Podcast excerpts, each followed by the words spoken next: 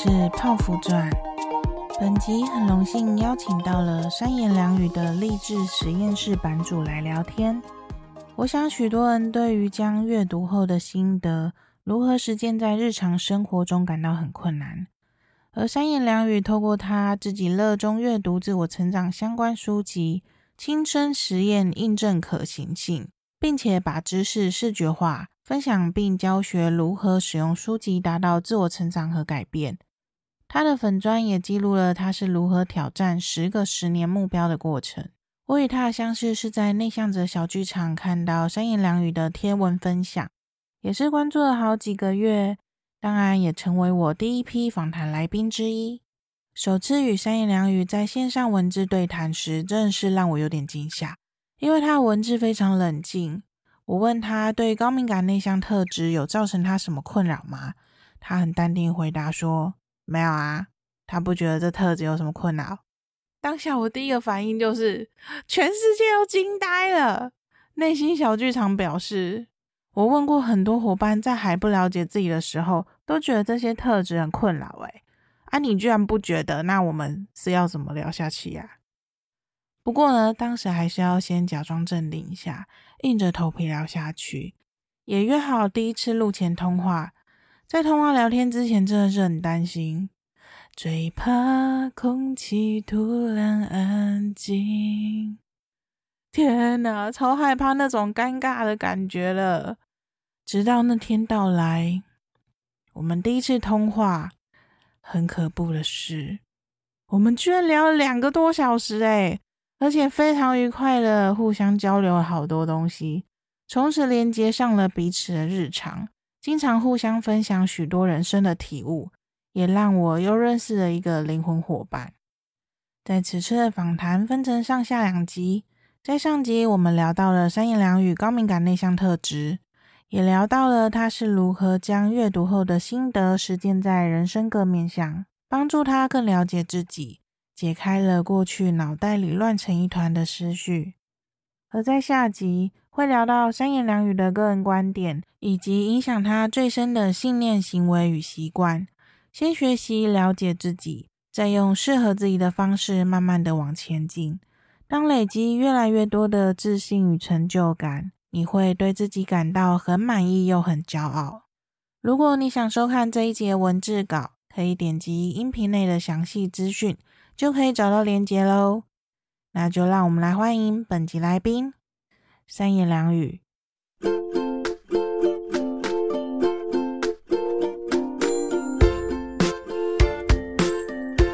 各位听众好，我是三言两语。我经营了一个三言两语的励志实验室的粉砖，用书籍的知识去挑战时隔十年目标的历程。我记录了挑战目标和做实验途中遇到的事情，还有心得分享。那我本身也是一个高敏感和内向者，很高兴接到泡芙传的邀请，来到他的节目跟大家分享高敏感和内向者在尝试挑战目标时的经验。嗯，是的。那想请问你的内向跟高敏感测验分数与十六人格类型测验的结果跟你对自己的认知是差不多的吗？嗯，我的高敏感测验分数是一百一十一分。然后内向者的分数是四十七分，然后十六型人格测试的话，我是 INTP 的逻辑学家。嗯，那你觉得逻辑学家就是呃，在你的认知中跟你是有哪些特点是差不多的？我看到那个测验结果的时候，他就说，嗯，就是一个有温度的机器人。那我就想说，对，我就是一个有温度的机器人，没有错。对，怎么说？就是类似，呃、嗯，他这个性格就是天生情感就是很弱的弱项，然后你很难侦测别人的情感，就是很难理解别人的一些情绪。通常，通常这不是我，不是这个，不是这个，通常不是我会优先考虑的事情。如果有人跟我抱怨，如果有人跟我抱怨，就是。他很难受，不开心。我通常第一件做的事情，我不是安抚他，我是第一件先思考一下，就是呃，他现在抱怨这件事能不能解决，然后合不合理，然后呃，从心理学的角度，我应该用什么话跟他说，可以引导他 走出他的不满跟他的 不爽，这样子。就是我觉得这好像有有一点偏男性思维，对不对？呃，真的吗？对，啊，因为通常好像，比如说在两性之间的话，然后如果说女，因为我们女生可能就是会比较容易跟男生想要讨拍或什么的，然后就有男生却都是去分析，比如说今天女生下班回来跟男生说一下工作遇到事情，男生就会开始分析说，哎，你要怎么做啊，怎么做？就女生其实她只是需要情感上的安抚啊，然后想要被拍一拍啊，然后被拥抱一下，然后根本没有想要去听他怎么建议。我觉得好像有点像这样子的感觉。这个部分我也会啊，我会思考一下，他现在是需要情感上的安慰，还是他需要理智上的建议？然后思考过后，我再做出选择。这样，就是没有第一时间的就觉得说啊，对方好可怜哦，什么之类的。就是先说我先来安慰你，没有，你还是要先评估一下他现在这种状况。对，我下一次会先评估一下，然后还有它里面提到就是有一些个性，比如说呃什么。借鉴明借，就是活在就是活在明天，然后永不质疑，就是永远呃永远都在质疑各种就是你生活中遇到的事情，然后质疑人生的一些呃生活常识，然后或者是一些知识，然后一直有有实验跟实证的精神这样子，然后我就觉得很符合我现在做的事啊，对啊，真的诶，那真的听起来根本就是你，对啊，就是我啊。那你觉得你就是测了高敏感跟内向的，因为我看你分数其实，在平均起来算是还蛮高的。你那时候测出来的时候，你有没有觉得，嗯，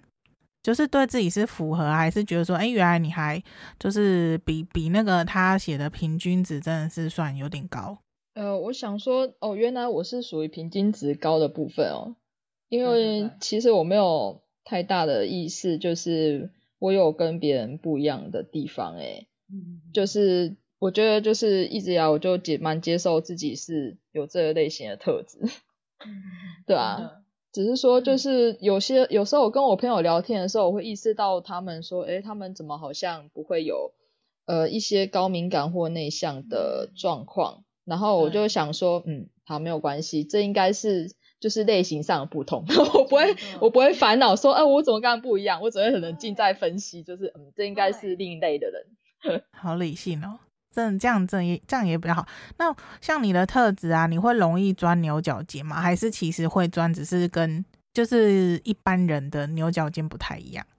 嗯，我觉得通常大家都说我想太多，诶。嗯，对啊，我不知道一般人会不会钻牛角尖，但是我常蛮蛮常就是钻进某个小小的巷子细缝里面，我就卡住了。哦，所以可能是我们对钻牛角尖那个点不太一样，但是都一样会钻。因为像我也会啊，就是很容易像你说的说跟人家不一样或什么。像我之前比较就是还不了解自己的时候，会比较容易会因为嗯、呃、觉得自己跟别人不一样，然后我就会开始自责啊，或觉得说好像自己是不是哪里有问题，就觉得好像都是自己的问题，就自就是呃会先以自己去反省自己为主这样子。不会像你说的，就是你会觉得说，哦，这只是特质的不同，然后就拒就是结束这这卡这样子，我是直接就是会比较延伸这些事情。所以就是在人际关系上面对我，就是对过去的我啦，就是会比较多呃情，就是比较多那种感受吧，就是会一直在往这部分，或者是你也会在想说啊，我讲这些对方的那些回应是不是我哪里错了或什么，就类类似会比较容易呃沉浸在这一种这种回圈里面这样子。呃，我觉得我也会耶。对啊，然后可是偏偏我对于模拟情感部分就很弱，然后我就会觉得，我就我觉得真的觉得我就是有温度的机器人，我觉得我会倾向去模拟人家的感觉，就是呃，我比较会想说，就是呃，我要去学习什么叫人性，我要去学习如何更像一个人，所以我通常都会反思说，呃，我要怎么做才可以像他那样子，或怎样做才可以办到，就是我觉得我好像下意识都会这样想。真的还蛮有趣的，所以反正就是每个人有自己的不同的课题。对对对，对。那你是什么时候发现自己高敏感内向的特质？那你觉得你过去就是还不认识这些特质的时候，跟现在有不同在哪里？嗯，我是在那个两年前的阅读人社团的时候，那一阵子高敏感很红，有很多人在分享那一本《高敏感是种天赋》的书。然后，呃，我当初是，我后来就是看到那个测验，就是有点好奇。然后我测了以后才知道，原来自己是属于高敏感的特质。那过去和现在的我的话，其实我觉得没有什么太大的改变，因为我一直都接受自己有这个特质啊。只是说我看到那本书以后，我才知道，哦，原来这一个特质是分类在高敏感里面，所以有点惊讶。那我知道这一本书的，呃，我知道自己的特质以后，我觉得就是可以更加统合自己的优势跟劣势，那我就可以做出一些比较对自身比较好的选择。比如说高敏感就是一个你需要好好照顾自己的体质，所以像我知道我在工作或者跟人家讲话的时候，在很吵的环境下容易分心。而且精神容易疲倦，所以我最好去选择安静的场所，可以保护自己的精力，那也可以让自己发挥比较好的水准。嗯。真的，我也觉得，就是认识了自己之后，其实也不是说想要去让自己改变成什么，其实主要是你认识了自己这些特质，那你反而就在遇到一些事情的时候，你可以把，就是可以分辨得出来这些事情该怎么更好的去处处理，而不是说就是用一些比如说太被自己的情绪去绑架，然后做了一些自己很容易后悔的事之类的。这样很棒。你觉得你自己有多内向呢？为了建立一个运动的习惯，我曾经去参加过一个跑团，然后里面大多都是外向的人，然后他们很喜欢跟人互动啊，然后个性都很热情又开朗，然后讲话声音非常大声，整个超有活力的。然后他们常常私底下还会去揪团参加各种户外活动，像什么爬山啊、骑车、健行。然后偶尔就是我有兴趣，我就跟的时候，我就是。通常还是默默在角落，就是跟大家一起运动类型。然后我也只跟里面比较熟的几个人说话。然后有时候他们就是就去游泳啊，那我跟着他们去游泳的话，我就是会跑到别的水道默默去一个人游泳的人。然后就算参加路跑活动，我也是提早回家。然后他们每次都是想要留下来，大家一起拍大合照，我就说哦，不好意思，我累，我先走了。然后 就是对我来说，接触外界的讯息让让我疲倦。虽然我觉得就是看到很多人在做一些大型活动很有趣啊，但是呃，我很需要就是那个独处的空间来恢复一下精力。但是外向的人，他们是需要跟别人接触才能恢复他们的精力，这一点我会觉得很不可思议这样子。对啊，然后后来我发现，我与其跟一堆人一起运动，我更喜欢只约一个比较熟的朋友，然后跟他一起运动。那运动的时候，我们就聊一些比较深度的话题，这样我就觉得很开心，而且也不会觉得很尴尬什么的。真的，我懂欸，我觉得，呃，你刚刚在分享的时候，我就想要说，哎，我参加比较多人活动，然后我会自己去，就是默默的，就是自己可能就是做跟他跟他们，就是没有想要融入在他们里面，就是比如说像呃之前就是我可能就是跟我家人，然后跟他的朋友去跟团，然后后来我就觉得他们他们就是因为他的他朋友就是有家人是很喜欢拍照，然后我就觉得很烦啊，然后我就自己开始走我自己的行程。呃，我懂，我懂，我懂，就真的。就自己不知道怎么自己发展一人旅游路线。对对对，然后我就看到他们就是一群人要在那拍照的时候，我就装作没看到，然后就开始去看别的东西。哦，对，真的，我觉得好 烦哦。我就不想要入镜，因为又不熟。你你留下那那个合照，我觉得要干嘛？就凑人数啊。对，就是我觉得我未来看到，我就会想说，哦，谁啊？对啊，谁啊？或者或者是我觉得，甚至那些照片其实根本不会传到我手里，那我干嘛要入镜？奇怪。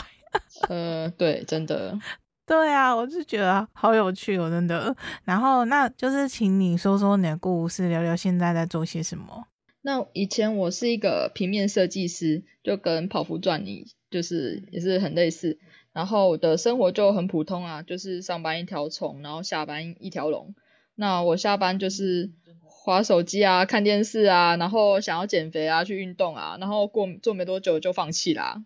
然后就普通人的生活，然后因为我工作的时候我身体坐太久，然后我姿势不良，所以我就得了一个叫梨状肌症候群的的病，它是一种类似坐骨神经痛的一个病啊。然后当时我找了很多医生治疗，但是越来越严重，那走路的时候，我常常会觉得臀部像电击一样疼痛，因为那个脊椎骨头它压迫到了下肢神经，所以就避免它走路会痛的方式，就是你要垫着脚走，然后它就会变成一拐一拐的样子。那最严重的时候，我躺在床上翻身都会痛。那后来我就辞掉设计的工作，在家帮忙，那去找师傅去治疗我的身体。我大概花了两年时间才完全治好这样子。那那一次的患病让我得到很大的启发，因为我体质是高敏感又内向，那它放大了我的痛苦跟孤独感。有时候我痛到不能下床走路的时候，我就只能躺在床上热敷，然后看着白色的天花板，然后那时候就因为一直痛嘛，所以我大脑就一片空白，然后我就默默一直在流泪这样子。然后我觉得我的肉体就很像是一个牢笼。然后我清醒的意识就被困在这个动弹不得的牢笼当中。那时候我发现，就是你原本理所当然拥有的一个走路的功能被剥夺以后，社会上那些功成名就啦，呃，世俗人生追求的一些成功就没有什么意义的。因为就算你的家人、朋友、另外一半，他们再怎么爱你，你这个疼痛也只有你自己懂跟承受。然后能全程陪伴你到死亡，也只有你自己而已。所以我就在这之中就体悟到生命的一个可贵，就是我决定要改变之前的做法，就是我要勇于追求心中的成功。因为我知道，就是呃，我第一次有这样生病的经验，那一定会有第二次、第三次，只是你不知道什么时候会发生。那我不想要到时候我在生病的时候，我又在体验到那种后悔的感觉，就是我什么都没有为自己的人生去做过一次想要做的事。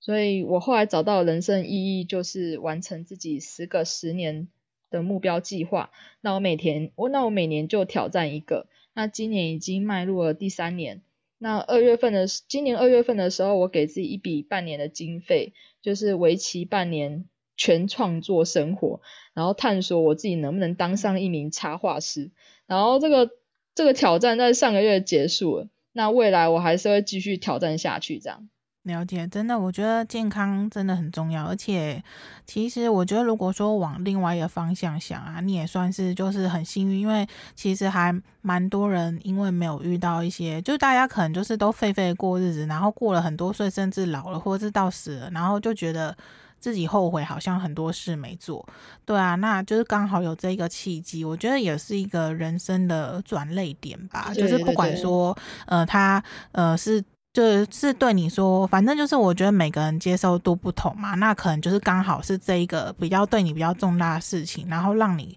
可以有开拓更多不同视角，因为像我的话，我觉得我也是因为有一些人生经历，然后会让我渐渐的去看到人生不同的面向，然后反而你会开始去脱离很多就是一般人的路线，然后开始慢慢的去找到你真的想做的事。因为我觉得高敏感内向者，因为毕竟我们就是。非常极少的人，就是比如说，呃，在高敏感，他是每五个人只有一个人，那内向者又是在高敏感族群面，就是只有七成的人，所以其实我们都算是很少数的人。所以如果说我们可以就是呃听从自己的心，然后按照就是找到自己的人生蓝图的话，我觉得就是可以把我们的一些很天赋啊、很独特的部分都发挥在对的地方。没错。嗯，那想问说，你当初怎么会想建立粉砖呢？就是为什么会想要用就是阅读这个当主题？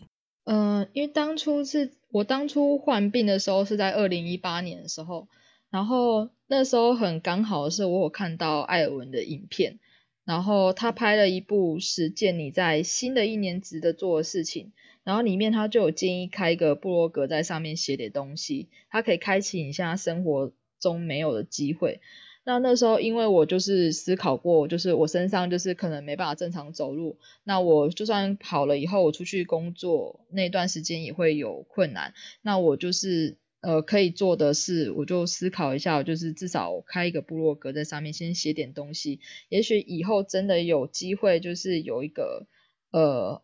不一样的人，不一样的一个机会会来造访我，也许会改变我人生，那我就愿意为这件事去实验看看。所以那时候我就开始开了一个部落格，然后那时候他也推荐了十本可以让人生变得更好的书，然后呃，我读我有去，我真的有去借来读。那我读了以后就得到很大的思维冲击。我以前从来不知道有一个书籍分类叫做自我成长，还有什么成功学，然后那正是我很需要的东西。对，那我是一个逻辑学家嘛，所以我觉得我可以找到很多的知识解决人生的问题，我就觉得很高兴。嗯、那真的，对对对，对，就是呃，你原本就是在烦恼的事情，你就忽然哦，原来这些答案就存在那些书里面，那它可以解决我的问题。那解决问题的过程，我就觉得呃，以往的那种呃迷茫就。降低了一些，就越来越少，然后我就开始着迷这个解决问自己问题的过程，嗯、然后所以我就开始大量阅读那个自我成长类的书籍，那到现在已经超过一百多本了吧，快两百本了。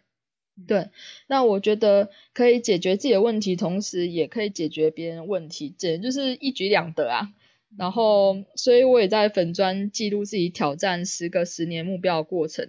因为我觉得过程可以分享给有需要的人，然后他们参考，也许这个方向是可行的。那而且我也可以同时回顾自己的过去和成长历程。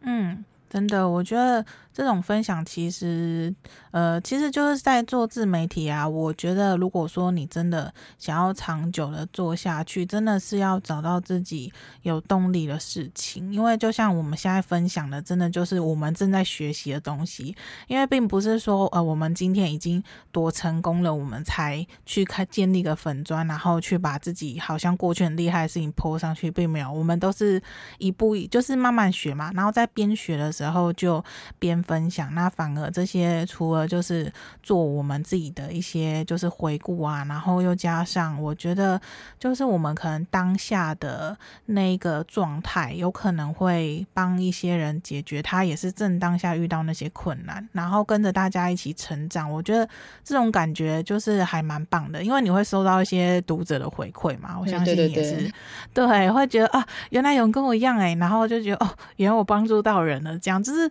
会有一种那种就觉得很温暖，然后也会觉得说，哎、欸，我我就是做这件事很有价值，这样子。对对对，我真的就是我真的有遇过，就之前我在烦恼要找工作的事情，然后我就把那个就是怀疑自己就是有没有办法要重新回归社会啊的之类烦恼写出来，结果真的有人告诉我说，啊，没想到就是我也。没想到这不是只有我才会有的烦恼，嗯、然后我我也收到很多人就是给我的鼓励，这样我就觉得很感动，就原来我的烦恼还可以帮助别人哦，啊，太棒了，没错没错，真的，我觉得就是一种共鸣吧。而且其实我觉得就是像我们高敏感内向者，因为我们就是在脑中会有很多的不同的戏嘛，但是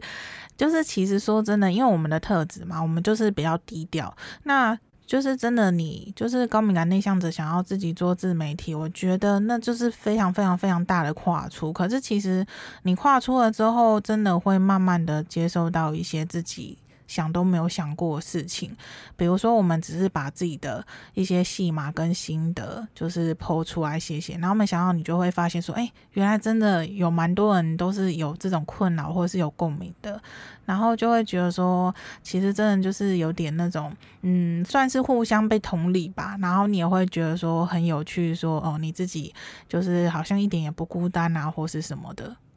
那想问说，就是有篇贴文啊，是关于受害者情节。那我觉得这也是一般人比较容易会产生的心态。那你在贴文中，就是除了整理一般人遇到事情会外显的状态外，也整理了书中建议的解决方式。那请你来跟我们聊聊，就是读完这本书后的整理的重点，跟分享一下让你觉得有共鸣的地方。我觉得这本书让我印象很深刻的是。他说出我没有发现的受害者心态，因为受害者情节的产生通常是童年或成长过程中不断被否定啊、被拒绝，然后受到挫折，或者是你得不到父母的关爱和照顾，然后同学的贬低啊、凌辱就被霸凌啊，那长大以后你就会竖起天线来侦测四周的好意跟敌意来保护自己。那我会下意识觉得身边的人都好像。很容易有威胁的感觉，我心态上也无意间把自己放在一个容易被攻击的位置，也就是我是受害者，然后陌生人都有可能变成一个加害者的状态，而且我会一直回忆一个痛苦的过程，因为我小呃，因为我国小的时候曾经被霸凌过，所以我有时候就是会忽然一直回忆当初就是被霸凌的过程，然后我就会抓那个回忆不放，那我会让呃那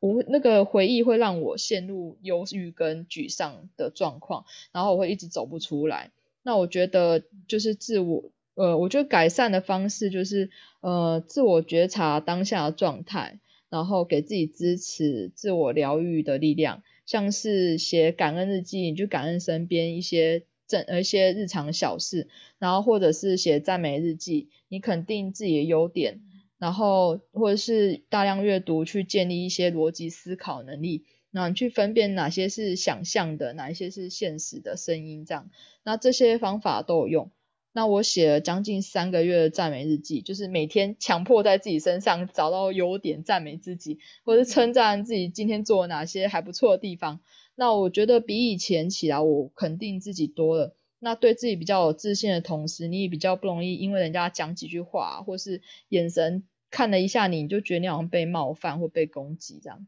嗯。真的哎，我觉得你写这些真的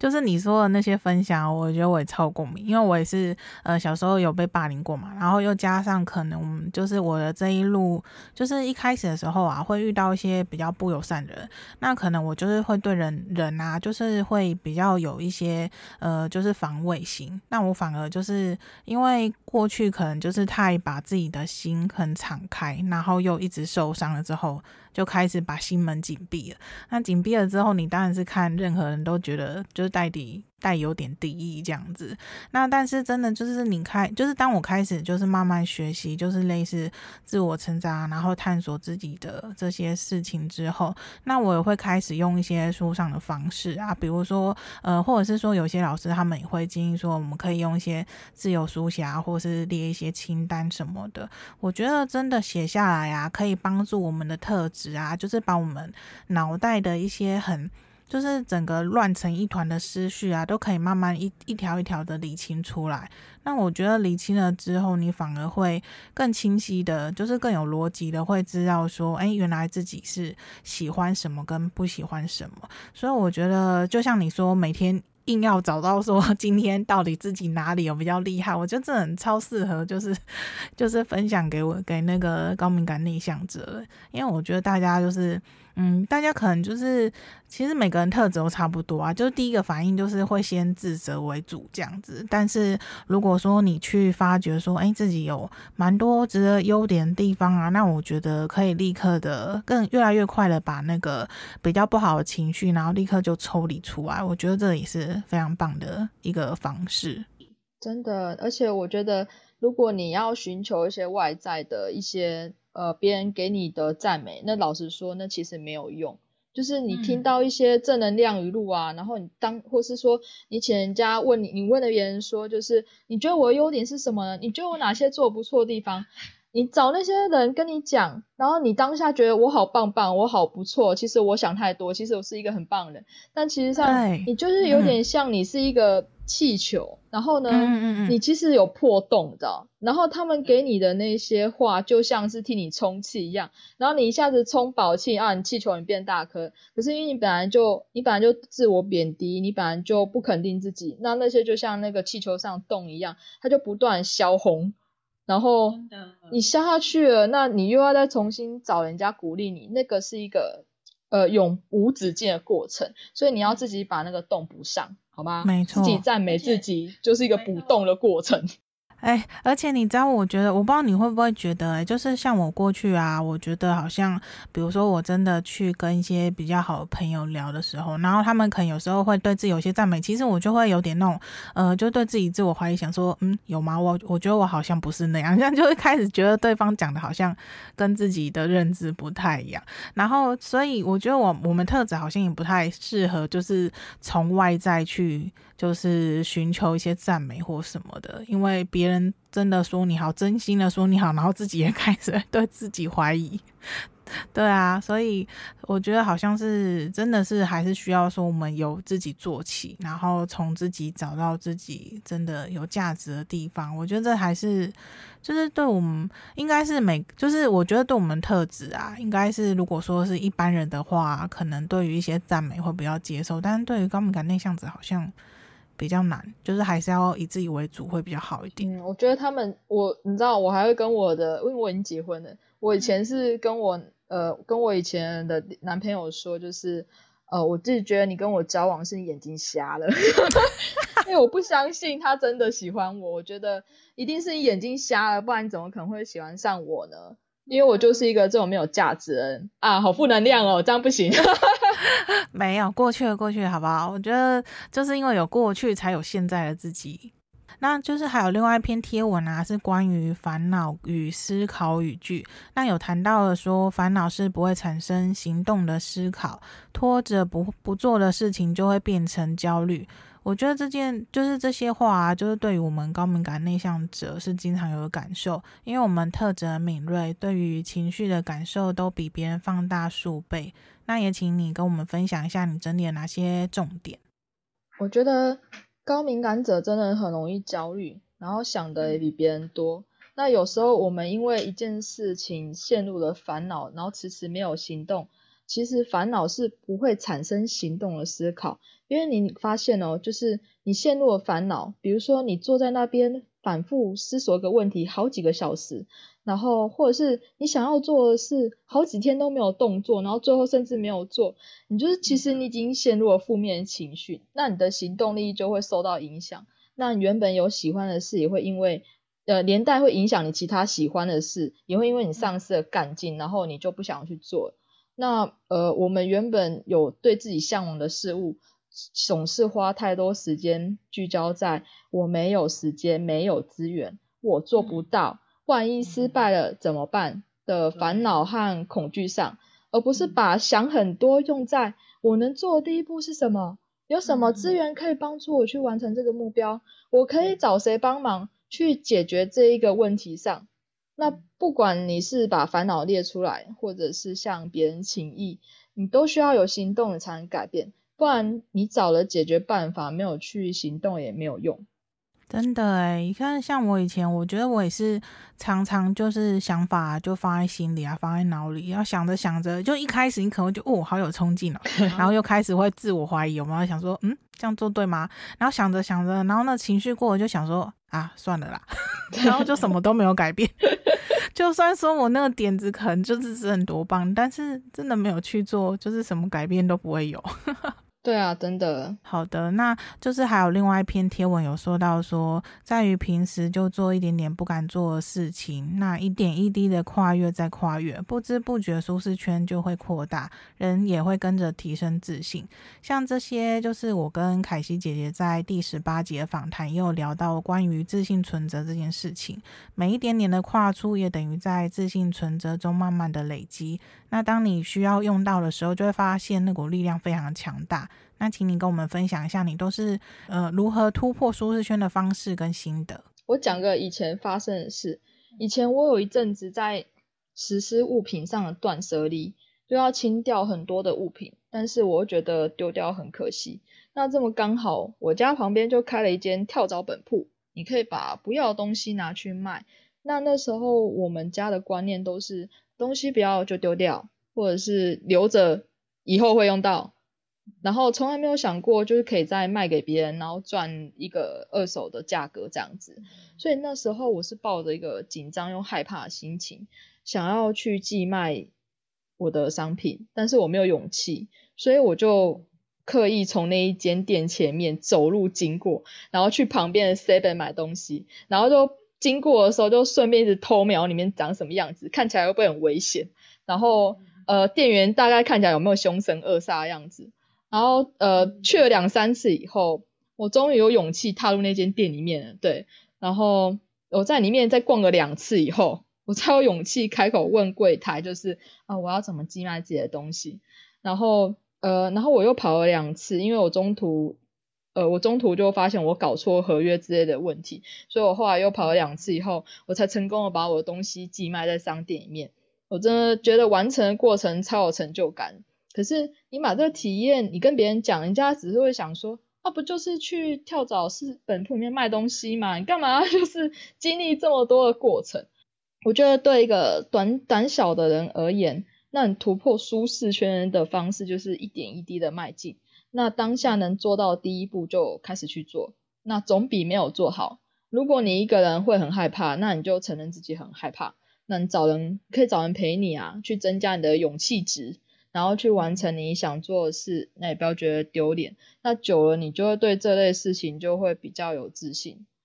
如果、嗯、如果我当初就是一定要很坚持说啊，我就是。我就是会怕，就是要去那间跳蚤本铺卖东西。那我到现在可能第一步也没有开始做。那我现在一一样又一堆垃圾放在家里面卖不掉。真的，对啊，你说的那个我也超有共鸣的。我觉得我也是，就是比如说你很想做这件事，像我当初有呃，因为我家不是在隔壁啊，因为就是可能要骑车几分钟而已。但是我有像你像你就是写的那些。呃，就是像你讲的那一些，就是我可能就是先把东西整理了出来之后，然后我就开始想说，到底要不要去，到底要不要去，然后就会 开始有这些小剧场，真的超像的诶。然后你说那些，我也会想要说，我觉得这好像就用在我们在观察一个陌生人也是诶。就比如说你可能就是在一个新环境，然后很想要就是会先观察一下这边的人，那你可能又没有办法就是开口就跟他哎，就是很自在讲话，就会变成会默默第一天观察他一下，第二天观察他一下，然后最后再默默靠近，比如说。说呃，就跟他微笑一下，就是其实根本就同事哦，每天都要见面，但是又不可能说，哎，我可能就是刚去了几天，就会开始这边跟人家很热络。真的，这对啊，还是会慢慢的嘛。我觉得就是慢慢接触，那等到真的，我就觉得说，哎，原来大家就是就是会觉得说，哦，其实他们就是还蛮好相处。我就会开始会慢慢卸下心防，然后就会开始跟着他们开玩笑。对对，我觉得我们对于任何事情好像都这样。然后像你说的，啊，你跟一般人讲，你就觉得说。干嘛想那么多？没有，可是这、啊、这我们特质就是这样啊，就觉得还蛮有趣的。在你追寻最想做的事情这段路程中啊，让你感到最辛苦跟收获最多的是什么呢？嗯，我觉得最辛苦的就是无时无刻都要面对自己的害怕跟恐惧，因为你挑战没有做过的事情，那个道路已经充满未知跟挑战，还有挫折的。那你就是在这个实验的过程中，保持一个开放的心。然后借由挑战未知的事情，你就可以更加认识你是一个什么样的人。这有点像借由各种测试，然后你就用全面的角度去看待。哦，原来我擅长这个，我不擅长这个。那不擅长这件事，我有什么方法可以去补做这部分的弱项呢？那你去拟一个策略出来，最后你就会得到你想要的结果，而且你会对自己很满意又很骄傲。真的，真的。这个我也觉得超有共鸣的，就是真的是当你自己一直跨出的时候，你才会一直遇到问题嘛。那你遇到问题，你就会想办法去解决，那你就会从中会对自己越来越认识。诶，我觉得有的时候甚至说，像有些人他真的不喜欢阅读，但我觉得就算你不喜欢阅读也没关系，好，你可以等到说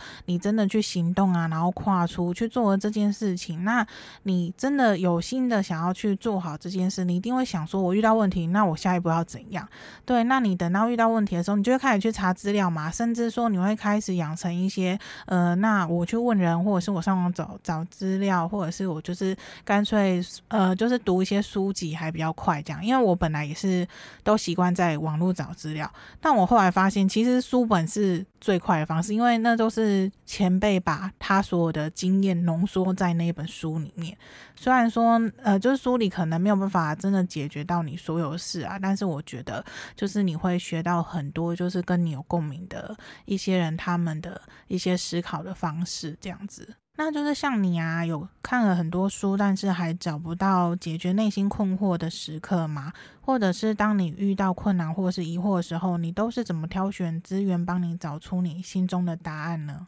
呃，因为书籍它通常都只提供。一个解决方法，那解决的只是众多问题的一小块部分。那有时候你的问题太个人化，那书中没有办法就是解决你的问题。然后这时候我就会想办法找专家或老师来处理我问题，因为有时候我想的方法可能不够现实。那我觉得找寻人生经验丰富的老师，他当你的顾问，给你一些建议，让你在了解尝试一些你未知的挑战的时候，你有哪些想法？你可能需要再重新考虑一下，因为他们有经验啊，那他们就可以给你一些比较实际、有经走过那条路的经验，那你才不会叫不会脱离常轨这样。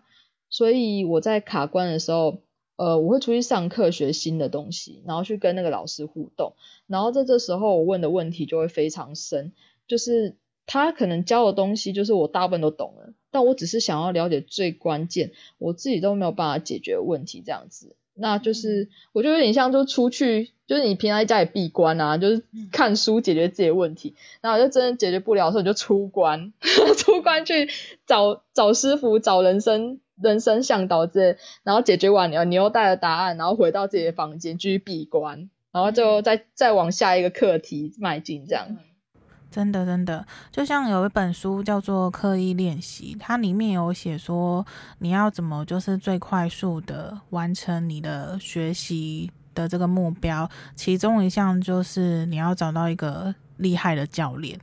所以为什么像很多运动员啊，就算是呃比较有名的，好，比如说 Michael Jordan 好了，像他已经这么厉害的，然后天赋这么好的，但是他其实还是有教练，而且他每一个就是动作啊，比如说他的三分球有三分球教练，然后他的就是可能有各项的一些技能或者什么都会找各个领域他自己觉得呃就是很厉害的教练来教他，就是像这么厉害的人啊，他都会一直去找很多。不同的教练，然后来提供一些，就是看透他的一些盲点吧，然后帮助他，就是可以更快提升自己。所以我觉得，就是呃，像你说的嘛，出外上课，或者是甚至你就是找一些人生导师啊，我觉得这都都可以帮助我们更快速的去往下一步迈进的一个方式。真的，这真的很有用，因为我真的觉得，我问过那一些老师跟专家，其实他们也是每年砸了不少钱在。自修跟去上课上，真的，我甚至有听过，就一年砸到十五万的，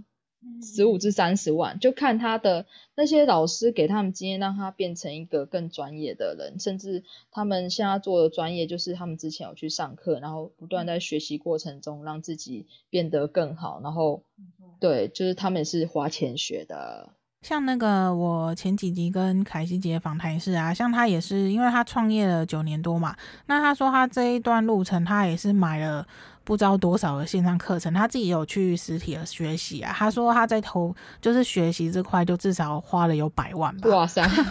对啊，那就是因为这样才可以帮助他在他总共呃历经了三十多种的多重收入的模式。那当然都是因为他从，当然不是因为每个学习都是教他怎么创业，而是给他一个正确的思维模式，然后让他就是可以开阔他的视野吧。就比如说他会看到一些别人可能看不太到的商机或是什么的，嗯、对，对，对，对，对，我觉得这真的很厉害，就是可以开启你的隐藏天赋吧，应该是这么讲。真的，而且我觉得大家都有个错觉，就是你看到那些成功人士或老师，因为他们都是凭自己的实力，就是完全自修或者是学习，然后天赋异禀，然后就学会变专家。没有，真的没有，他们背后有无数的老师。无数的课程，还有多少的人帮他们一路这样子，他们等级升上来的，真的，真的，真的，一定要讲一下。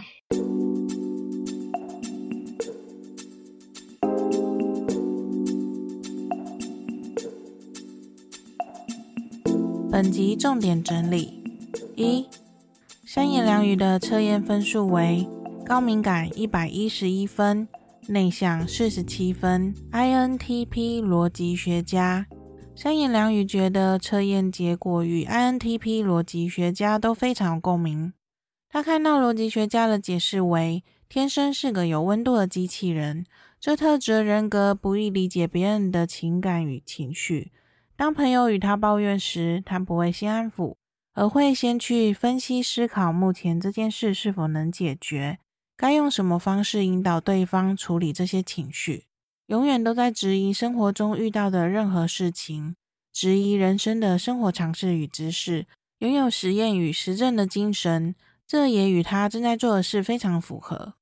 二、三言两语分享是在两年前，阅读相关社团看到高敏感是种天赋此书而做了高敏感测验。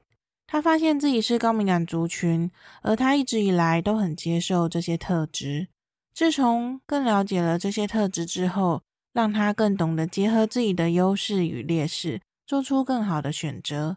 例如，他知道工作或与人交谈时，在嘈杂环境下很容易分心，且精神很容易疲倦，最好选择安静的场所，可以保护自己的精力，也可以让自己发挥很好的水准。三三言两语分享过去参加运动爱好者的聚会，里面大多是活力十足、很热情的外向者，而他通常都是在角落默默参与或只跟自己熟识的人说话的类型。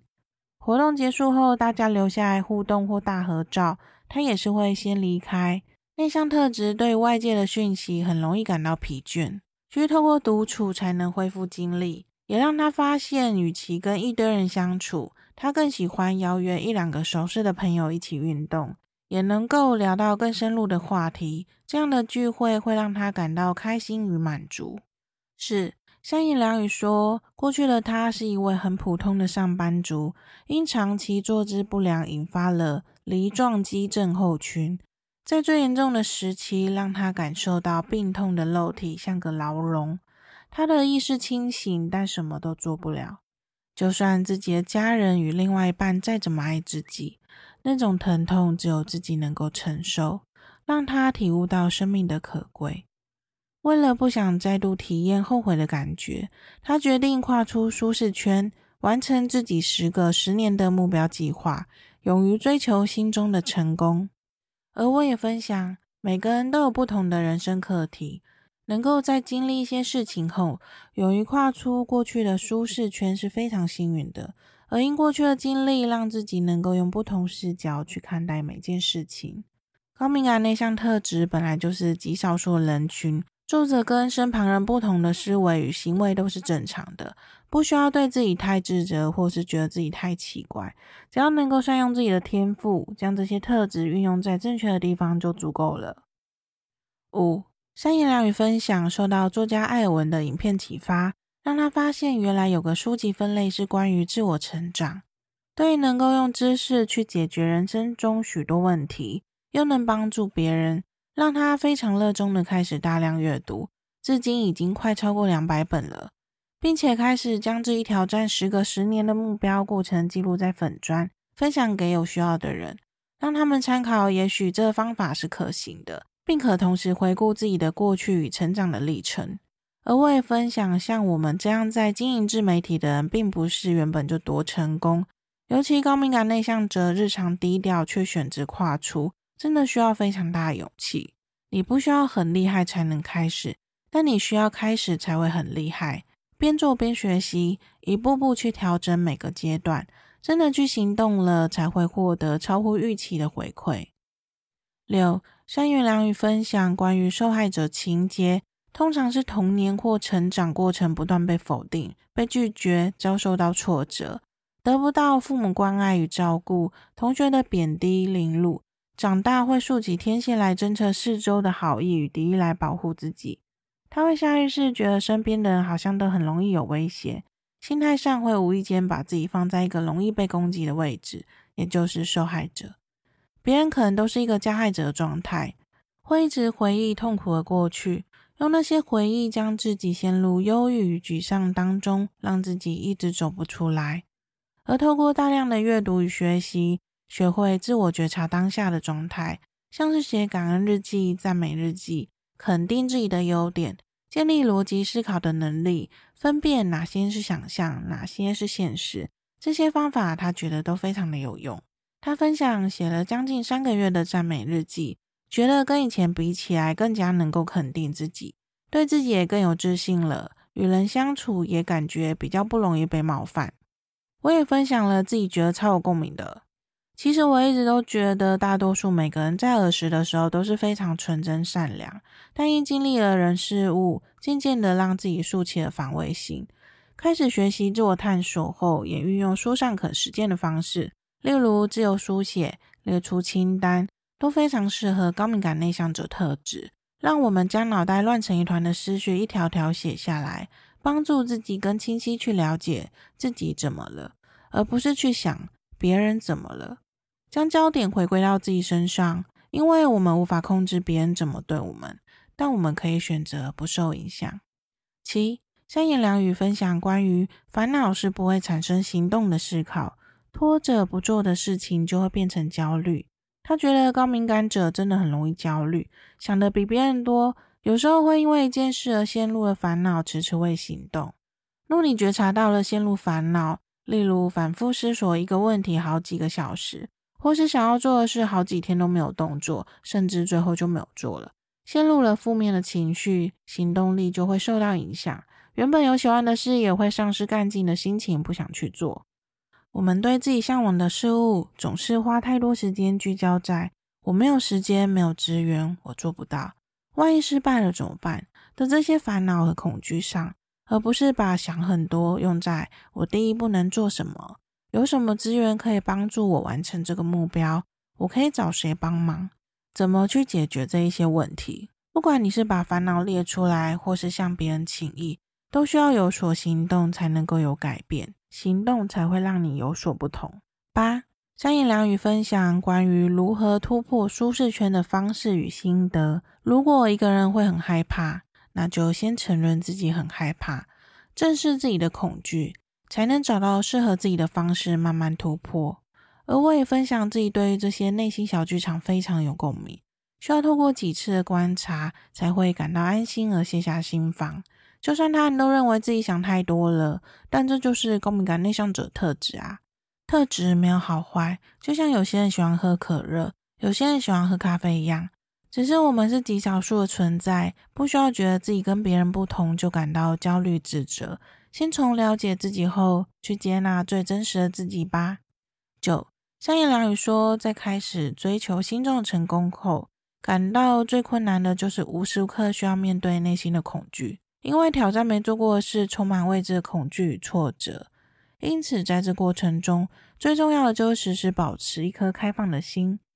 借由去行动，会更加认识自己是什么样的人，会从中发现自己擅长与不擅长什么，再透过学习与阅读去辅助这些弱项，最终得到自己想要的结果，也将会对自己感到满意又骄傲。十。三言两语分享，阅读书籍通常是解决众多问题的一小部分，无法针对个人解决现阶段所遇到的卡关，因此他会找专家协助他解决问题，例如出去上课学习新东西，或与老师互动，或是找一个教练来帮助自己突破盲点。就像在刻意练习此书中说到的，再厉害的运动员也会针对每个动作去找这领域最厉害的教练。来协助他找到自己都没有发现的地方，精进每个小细节，结合起来才会如此的强大。在这集聊天中，我们聊到了钻牛角尖的部分。当时我问他，钻牛角尖跟一般有什么不一样吗？他回复，其实他不懂一般人钻牛角尖是怎么样的。现在听起来觉得自己当时问了有点笨的问题，不过呢，是想表达像他这么逻辑分析的特质啊，会不会跟我一样容易钻牛角尖？而交流后也得出，我想对高敏感特质都很容易，因为想太多而先在一个点钻不出去吧。若你也是如此，不必自责，因为你不孤单，这就是我们特质啊。了解这些特质后，便能学习将它放在适合的地方。自从我开始去意识到这些奇怪的点之后，学习用不同的视角去运用这些特质，会越来越发现这些天赋并不是困扰或是负担。而是宇宙送给我们去感知这世界的超能力。这种超能力就像漫威的英雄角色一样，就像绿巨人浩克啊，在他还不懂得运用自身天赋之前，没事就乱暴走。所以说，我觉得浩克真的是需要好好学习情绪管理的部分呢。而一直都知道自己与众不同超人，平时也一直隐身在人群中，但世界召唤他时，让他脱下身上的束缚，而回归他的使命。过去也与凯西姐姐聊过，对于高敏感这特质，我们都觉得是带有使命感来到这世界的。而每个人都有不同的人生课题与剧本，我们需要做的就是学习了解自己到底是谁。在我的自身经验里，最有感的方式就是先了解情绪是什么。当你认识情绪，学习去辨识它，将它放在适合的位置，成为情绪的主人，你将会越来越清晰你自己是谁。将那些想太多、容易钻牛角尖的特质用在思考自己怎么了。当你开始能够觉察到每个当下，有能力去思考你每个行为背后的意义，你会发现你的世界将会越来越明亮，不再被黑暗笼罩，感受到光与爱。因为真正的爱是由你自己给予你自己的。相信愿意听到这里的你，一定是对自身有非常多的期许。很感谢你愿意花时间收听，也邀请你感谢你自己，愿意花时间吸收不同的资讯，让自己有更多选择，往更好的方向成长。请记得，在这一路上，有许多跟你一样的伙伴。都在默默努力着，我们一点都不孤单。如果这集的内容让你感到收获满满，也邀请你分享给更多需要的人。希望透过集体潜意识，让人们知道，这世界上有许多跟自己不一样的人，不管外向内向，每个人都是独立个体，特质没有好坏对错，用开放的心。去接纳与自己不一样的人吧，期望让有共鸣的你都能喜爱自己的独特点，接纳自己的不完美，活出自己喜欢的样子。也希望让更多的伙伴都能借由这个节目，找回专属高敏感内向者的归属感。那我们就下一集节目见喽，拜拜。